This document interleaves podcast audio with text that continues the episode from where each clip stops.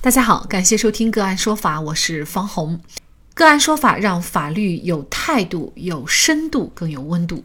今天呢，我们跟大家来关注瑞丽县本土疫情，十四天之内离开瑞丽的人员，请主动登记进行核酸检测。三月三十一号上午，瑞丽召开新闻发布会，通报新冠疫情最新情况。二零二一年三月二十八号上午，瑞丽市对解告玉城重点人群开展例行核酸检测采样。二十九号凌晨两点左右，报告一例免籍人员核酸检测呈阳性，复合核酸阳性。瑞丽市立即对解告玉城所在地国门社区进行全员核酸检测采样。截至三月三十号二十四点，采集核酸样本两万六千份，累计发现阳性样本九例。十四天内，也就是三月十四号离开瑞丽的人员，请主动到当地社区登记进行核酸检测，共同做好疫情防控工作，确保人民生命健康安全。目前，瑞丽初步排查密接及次密接人员三百一十七人。那么，对于十四天以内离开瑞丽的人员，如果不主动登记的话，要承担什么样的责任？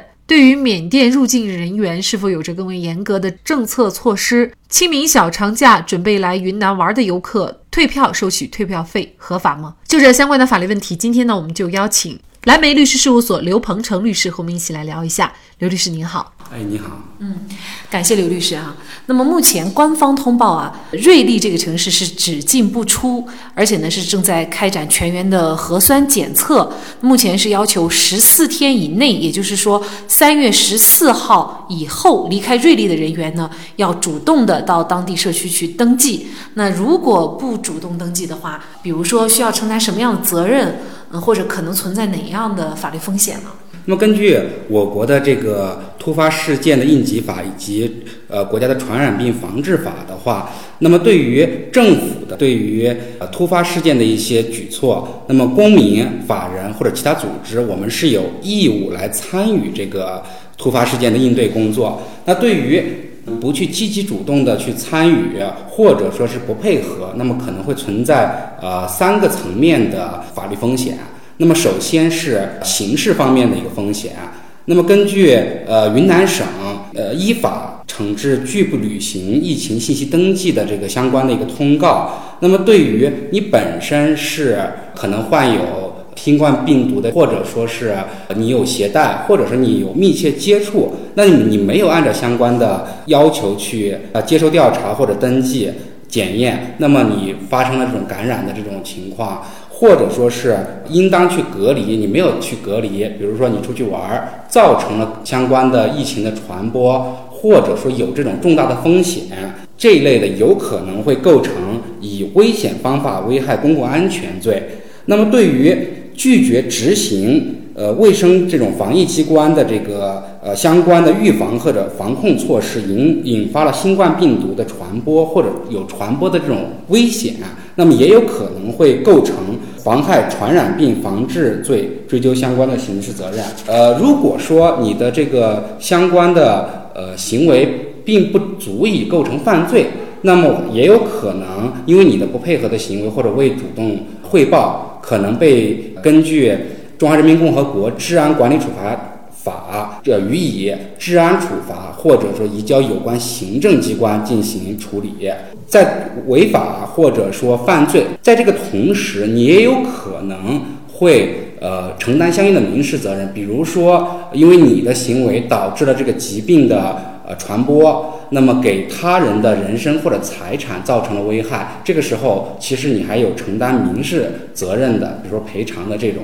义务在里面。嗯嗯，也就是说，其实这个法律风险是多方面的，而且呢还是比较严重的哈。对，它是一个层次一个层次的，就是说。其实呢，在整个的疫情期间啊，因为没有按照相关的这个防疫工作的要求，比如说没有登记或者隐瞒了相关的一些信息而涉罪的这种案例，我们也经常会看到啊。所以呢，我们在这里呢也特别的呼吁，就是响应政府的这个号召，如果呢您是在十四天以内去过瑞丽，从瑞丽出来，那么您一定要到当地的社区去进行登记。可能有些人怕麻烦，怕进行核酸检测，当然也会。存在一些侥幸心理，但是呢，这个法律风险呢是巨大的。您呢麻烦就麻烦一下，总比您最后涉罪或者是承担相应的违法责任要好很多哈。同时呢，也是对这个社会，咱们目前整个国家的这个抗疫工作取得的这个成果来负责哈。那么，其实我们也看到相关的信息，就是三月三十号零点到二十四点，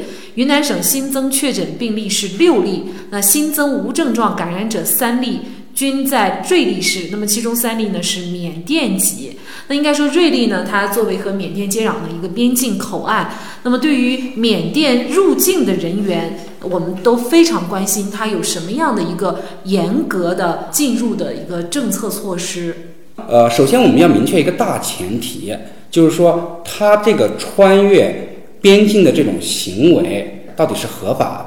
还是说已经履行了相应完备的这种手续？那么如果说你是违反了相应的这个呃边境管理的条例，在当前的这种情形下，可能会受到更为严格的这种呃管制。那么这个前提是要注意两点：第一，这个规定它并不是说呃现在才有的，以前一直都有；第二，它是不区分说我是缅甸籍。或者说是中国籍，那么只要你是违反相关的规定，那么穿越边境，那么都有可能受到这个呃责任的追究。呃，《中华人民共和国刑法》的三百二十一条的规定，那么偷越国边境罪的话，呃，是指就是说你的呃人违反了国边境的管理规定，那么偷越了国边境，情节严重的，可能处于一年以下有期徒刑、拘役、管制或者呃并处呃罚金。那么只是说，在疫情期间，你偷越边境的这种行为，可能会对这个疫情的防控造成更大的一个风险。所以现在的话，边境的查缉力度更严。如果说呃从边境呃入境，那么又没有去履行相关的这种手续，呃，这个时候很有可能就会被以。呃，偷越国边境罪来追究你的刑事责任。那这个主要是针对境外的人员进入中国的这一部分。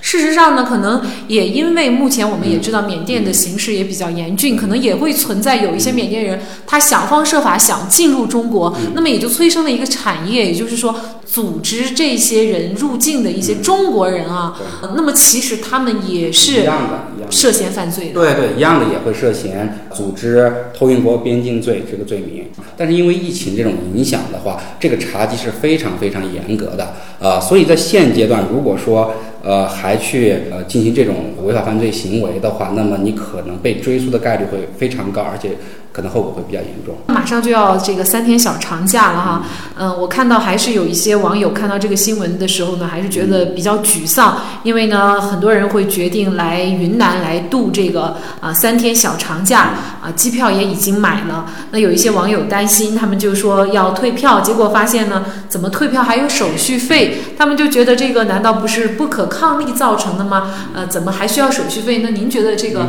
啊手续费退票手续费的问题是否？合法的。那么这个其实我理解啊，这个问题的由来是在春节期间，因为当时疫情突然爆发，那民航总局发布了相关的这种免费退票的手续，也就是在特殊的一个时间段，你可以免费呃去退票。